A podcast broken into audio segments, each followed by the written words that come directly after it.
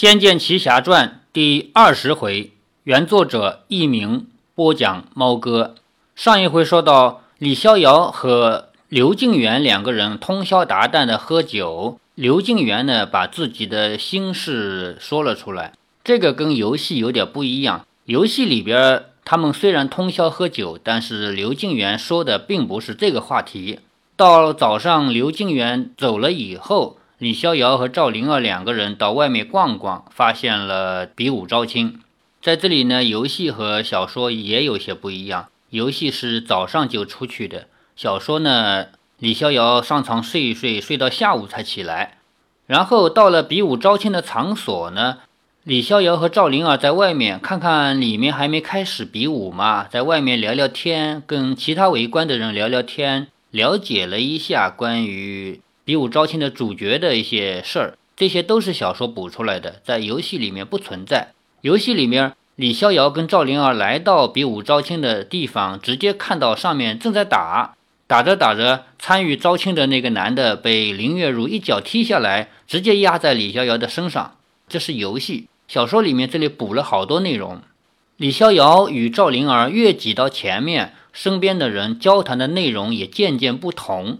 越到里面，越来越多的是等着上场比武的，以及几乎没有几个看热闹的民众了。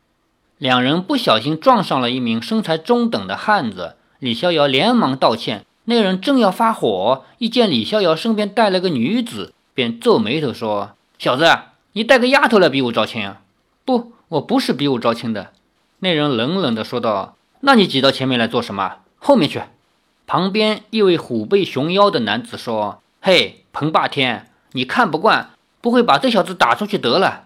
彭霸天说：“哼，铁面煞星，你想骗我五虎断门到？彭霸天先出手，做梦！”铁面煞星笑着说：“哈，你有几两重，我还不知道。上次被那林家小姐一脚给踹下来的是谁呀？”彭霸天铁青着脸不理他。旁边有一位看起来文质彬彬的剑客，好奇地说：“我是第一次来，久仰林家小姐的美名。”只希望能目睹他庐山真面目，余愿足矣。铁面煞星说：“哈，你更好笑。只想看看的话，干嘛跃跃欲试的？小心到时候连滚带爬的被轰下来。”剑客讥讽地说：“这就要请教被轰下来过的兄弟您了。”另一个人声若洪钟说：“我乃是太湖聚金帮少帮主赵海，林天南的女儿，我是要定了。你们别想跟我抢。”众人根本不理他。反倒是面带善笑之色，看来人人都有希望，个个都没把握。此地的众人都是敌手，因此气氛十分火爆，随时都有可能有冲突。李逍遥只想快点交还了东西，带着赵灵儿离开。没多久，突然间，几千个人的场所全静了下来。只见几个人走上了台，除了一名锦袍的中年汉子以外，还有一名穿着黑色丝绸的老人家。第三人一身湖水绿的苏绣长袍，竟是刘敬远。他见到了人群中的李逍遥，微觉惊讶，但也稍微向他点了一下头，作为招呼。李逍遥暗想：这个刘公子真的是没药可救了。他的心上人要比武招亲，他还来现场观摩，真是滑稽。刘敬元愁眉苦脸的，看样子心里真是不好受，却又不得不坐在贵宾席上观看。那名身穿黑色华服的老人家走到台前，朗声道：“诸位英雄，吉时将至，参加招亲比武之人，尊号大名皆已登记。一会儿，请依顺序上场，不可自乱。”众人轰然答应了一声，声势浩大，震动云霄。接着，那名中年汉子一正衣袖，走上前两步，不知为何，他一走出来，现场便又自动静了下来，似乎是震慑于他的威严。那名汉子身材比一般人略高些，肩宽背厚，但并不笨重，反而有一种轻灵敏捷之感，动作自然而十分优雅好看。而他浑身上下散发的那一股不可小觑的气势，更是逼人。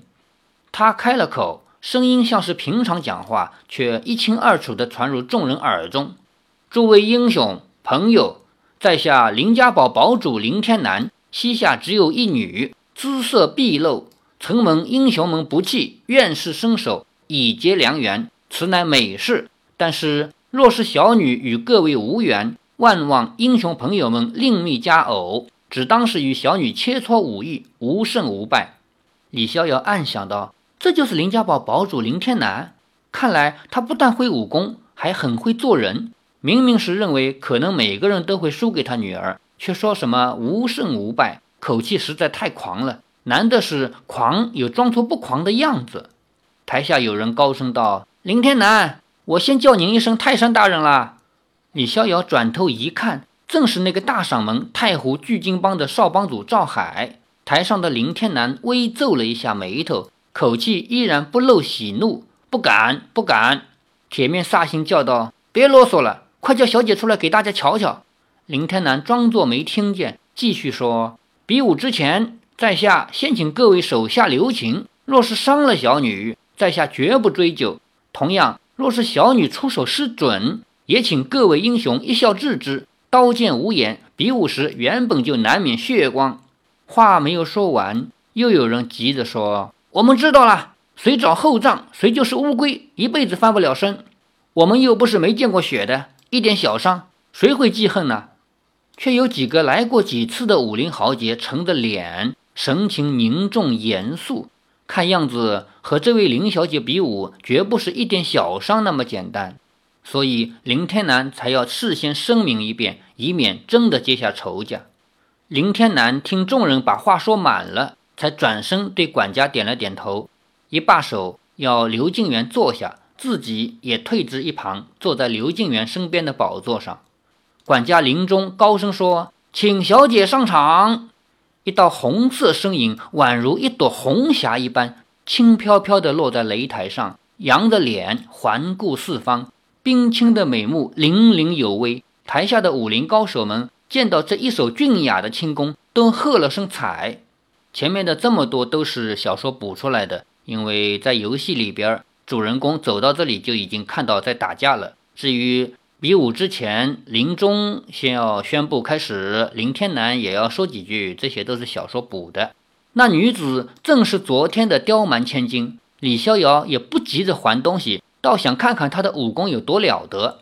林大小姐现在手上持的是一把十分精美的剑，她昨天遗失的剑比普通的剑短了寸许，剑刃较薄，剑身如霜似雪。不知为何，李逍遥一见到他现在手上的剑，就觉得有点不适合他。或许他遗失的剑才是他惯常使用的，一旦失落了，临时找把别的剑替补，就觉得怪怪的了。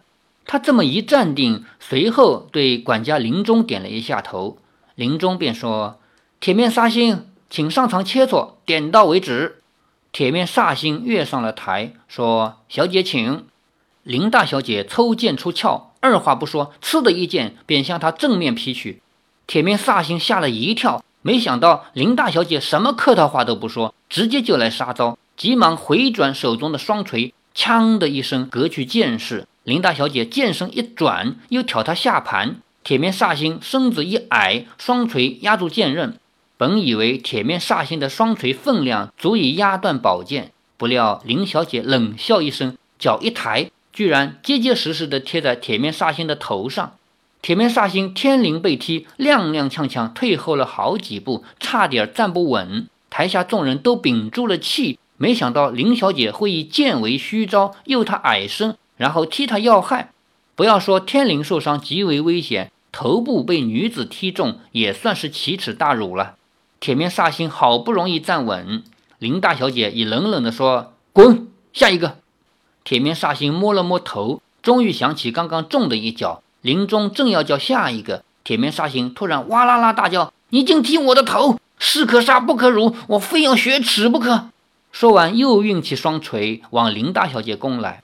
看似笨重的双锤，在铁面煞星手中居然灵活至极，一眨眼便连出数招，竟往林大小姐头、胸、腹要害捶打。林大小姐手中长剑悄然灵动，锵锵锵锵，数剑竟是隔去双锤攻势之声，一下子就反手为攻，又把铁面煞星逼得不得不转攻为守。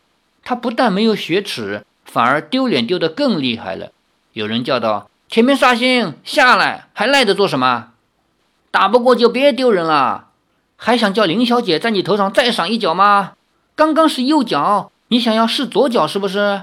叫声越来越浩大，铁面煞星的气势也越馁，几乎打不下去了。没几招，便被林大小姐长剑抵住咽喉，不得不收了双锤，草草抱拳为礼，下了台。林中又喊了一人，这回是名剑客。那剑客身手十分轻巧，从人群中拔飞而出。落在场上，抱拳道：“请小姐赐招。”台下有人议论道：“轻功好的剑法往往也不差，这场有看头。”嗯，他的步伐很高明，有精神，是个强手。李逍遥不解地暗想：为何轻功好的剑法也不会差？剑法与步伐又有什么关系？对了，我想起来了，九剑仙前辈的轻功是出神入化，像是在走路，却一下子就不见了。看来想练好剑。光练剑是不够的。李逍遥道听途说，居然能自己悟出，想练好剑，光练剑是不够的。刀与剑在五项兵器中称作冷兵器，意思是要靠使用者本身的功力去发挥的兵器。而使用者本身的功力就分为指法、手法、身法、步法、眼法、呼吸法以及精神。一名老的江湖人士一看见使冷兵器的人过了几招。就能对此人各方面的修养有所了解。李逍遥还没法子掌握这一点，但已经想到了要练好剑，必须从其他的地方一起补强。他的悟性实为罕见。林大小姐不发话，也不多礼，当头便是一剑。这剑客声震如雷，剑刃或削或劈，破空的剑气嗖嗖，让台下都不敢喘口大气。林大小姐身剑取敌，纵步高飞。有如疾风拨云一般轻巧地划去对方的剑势，那剑客被一连接下了七八招，有些吃惊，骤变剑势，横剑斜劈。林大小姐闪身直掠，有如大鹏展翅，力透剑锋，直取对方心口要害。那剑客急忙转身避去，反手一剑刺往林小姐的咽喉，当的一声，林小姐已及时隔去他的剑，一被震退，立刻又跃上前来。刺往剑客后心，剑客身随剑走，贴着剑一转，居然转到林小姐背后。林小姐吃惊，翻身一滚，随来随去，剑刃紧缠着那剑客的下盘不放。那剑客点地跃空，落在较远之处，变剑自首。林大小姐居然不抢攻，也退后两步，丁字步站立，静待对方再出手。这下两人隔着数步之遥。都在观察对方的招式，都没有出手，但气氛反而比刚才更紧张，台下更是鸦雀无声。现在的一场出手都十分文雅，可是看在众人眼里，比刚才对上铁面煞星还要激烈多了。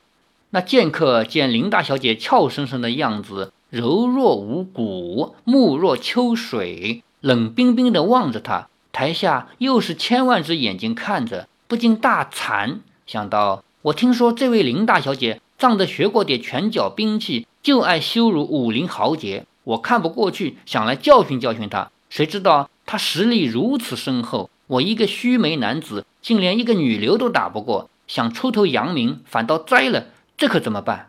他越想越急，忍不住剑法骤变，又往林大小姐面前刺来。他心浮气躁之时，林大小姐已经在揣摩他的剑法来势以及破解之法。见他剑气强猛而无后劲，便知他黔驴技穷，不是对手，便好整以暇，以微微一笑，纤腰急转，宝剑斜掠，划取他数招。眼看剑客手中的剑一式快过一式，剑花万点，林小姐身随剑舞，姿态却越见轻灵美妙。纵跃回旋，拒前滞后，一剑又一剑的杀来猜去，俏影翩然，步伐一点儿也不乱。众人还都目眩于他的美妙身法神态时，便听见一声娇喝：“中！”噗的一声，那名剑客肩头已被刺中，剑尖没入约有一寸。林大小姐面不改色地抽出宝剑，剑客的肩头顿是鲜血淋漓，痛得生出冷汗，整只手举也举不动。不知是否残废了？那剑客面如死灰，不知该如何是好。林大姐说：“下一个。”林中上前来，恭谨地领他到林天南面前。对于武功较为出色或是看出了流派渊源的挑战者，林天南都会特别与他交谈一番。一来是尽量以礼相待，试图化去可能结下的仇；二来是从败者中挑出较有潜力的，看看是否有可能打败女儿。林天南说：“陈少侠英雄出少年，剑法不凡，承让了。”那位姓陈的剑客苦笑着说：“林堡主太谦虚了，晚辈技不如人。”败在林家的家传剑法之下，心服口服，告辞。说完，对林天南一一，便以轻功一跃不见，应该是急着去治伤，免得万一真的伤到经脉，等于废了武功。台下又有一个人低声说：“这娘们好厉害，我看我还是弃权吧。”另一个人也说：“林大小姐的拳脚本来就不轻，今天不知怎么着，出手比以前更狠了。”一个年轻刀客说：“是啊，我还以为一个年轻姑娘。”再怎么强也强不到哪儿去。铁面煞星是成名的老前辈，都被他整成这样，我还是死心吧。当下就有几个人弃了权，林中一连叫了五六个人，都没人敢上去。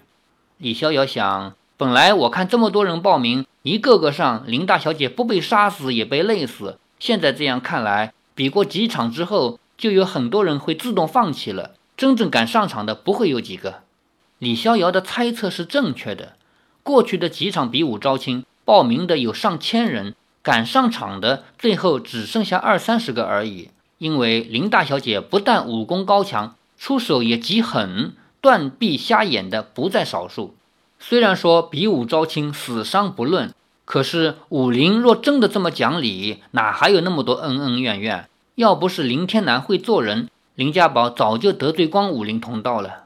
只听得台上林大小姐打了个哈欠，说：“喂，还有哪个欠揍的上来呀？”林中有点尴尬，说：“小姐，我还没有叫完人呢。”林大小姐哼了一声，转头对林天南说：“爹爹，那些家伙没有一个像样的，一点也不好玩，我们回去算了。”林天南捂了一下长须，说：“如儿，你出手未免太重了。挑擂台之前已经说好点到为止，你动不动就伤人。”谁还敢上来？林大小姐说：“怪我，这些人难道就对我手下留情了吗？怕死的就别来。”坐在一旁的刘静元也说：“月如妹妹说的对，那些比武的人对月如妹妹出手也很重。月如妹妹是为了自保才不得不下重手的。再说，只有女子打男人的道理，哪有男子汉打女子的道理？”不料，叫做月如的林大小姐美目一瞪，对刘静元说：“你说什么？”刘静元反一愣，反问道：“什么？”林月如说：“你刚刚最后两句说什么？”刘静元说：“啊，我说只有女子打男人的道理，没有男子汉打女子的道理。”林月如怒道：“你再说一遍，就永远不要出现在我面前。”刘静元还不知道哪里讲错话了，有些错愕。林月如一扬头说：“女子怎样，男子又怎样？敢打我的只管来，能打败我，我佩服他是英雄。”说完，林月如转身说：“你们谁有本事就上来。”台下众人一片死寂。林月如转头对林天南说：“爹，您自己瞧，台下那些男子全都畏畏缩缩的，怎么配做林家女婿？”刘静元帮腔说：“对对，世伯，别比了吧。月如妹妹武功如此高强，已足以发扬林家的声威，不如从别处另觅良缘。”言下之意，这个良缘当然是他喽。林天南苦笑着摇摇头。这个时候，林中已唱名到太湖聚金帮少帮主赵海。彭霸天立刻大声说：“赵少帮主，你连泰山大人都叫过了，可不能摸摸鼻子走人呐！”也有好事之徒起哄说：“赵少帮主，快上去对泰山大人磕个头啊！”对呀，赵少帮主，你们聚金帮今天一定要领个美貌媳妇回去，不然就是聚龟帮。赵海觉得这个脸丢不起，只好硬着头皮一跃上台，说：“林小姐，请。”林月如不消地睨视了他一眼，口发娇喝，随手挺剑便刺。赵海双掌急推，逼退林月如，接着便如鹰隼展翅，往林月如的左右腰际拍下。林月如的剑左挑右劈，化去攻势，举脚一踢，便把赵海一百余斤的身子笔直地踹下擂台。正好砸中了凑热闹的李逍遥，众人一声叫好，哗笑。林月如更加得意，一手持剑，一手叉着腰，风姿飒爽，令人见之既爱又敬。李逍遥用力推开赵海，才发觉赵海被踢中心口，气息一阻，已然晕了过去。赵灵儿忙扶着李逍遥坐起，问道：“逍遥哥哥，你怎么样了？”李逍遥说：“我没怎样。”李逍遥摸了摸头，手指着站在台上的林月如说：“刁蛮丫头，你打到我了。”台上的林月如一愣，终于认出了李逍遥，脸色一变，但见他生龙活虎，便放下心来，俏脸一扬，说：“小淫贼，你还活着。”刘敬元见到李逍遥和林月如说话，也颇为意外，起身说：“李少侠，你们认识？”李逍遥说：“不算认识，还好不认识，今后永远也不想认识。”林月如大步走到擂台旁，说：“你被我打得落花流水，还敢回来讨打？”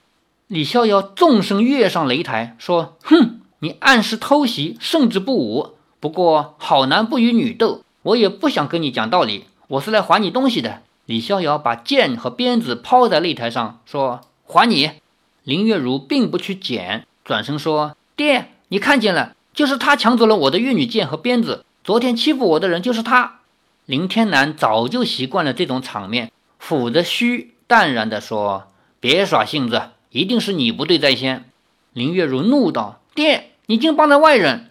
林天南说：“哎，你别欺负人就很好了，别人怎么会欺负你？”林月如说：“那你说我的兵器怎么会在他手里？害我换了一把剑，今天老是使不顺手。”林天南也有点怀疑，说：“难道这位少侠的武功比你高明？”林月如说：“才没有，他是我的手下败将。”林天南说：“既是你的手下败将，你的兵器怎么会落在他手里？”这林月如一时张口结舌，无法自圆其说。李逍遥抱拳说。林老爷，晚辈已交还了东西，告辞了。说完，正转身要走，林月如喝道：“站住！”咻的一声，变身尽至。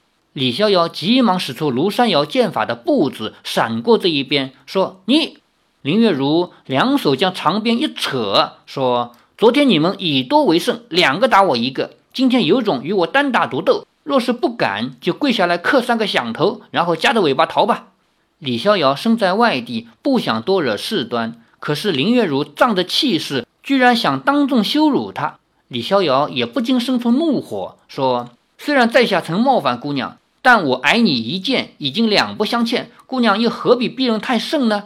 林月如扬脸说：“别废话，要是你胜了，咱们之间的过节一笔勾销；若是输了，就留下来替银花、长贵两个当我家三年的长工。”接下来呢，李逍遥就要和林月如打一架了。他这一打一架，目的是为了解决过去的纠葛，而且有言在先。李逍遥说：“如果我赢了你，那么我们过去的事就一笔勾销。”林月如也答应了。结果打完以后，林月如输掉了以后，众人那么多人在围观嘛，都觉得既然这是比武招亲的场地。那么一个男的上台来把女的给打败了，那不明摆着你已经参与比武招亲，并且已经赢得美女了吗？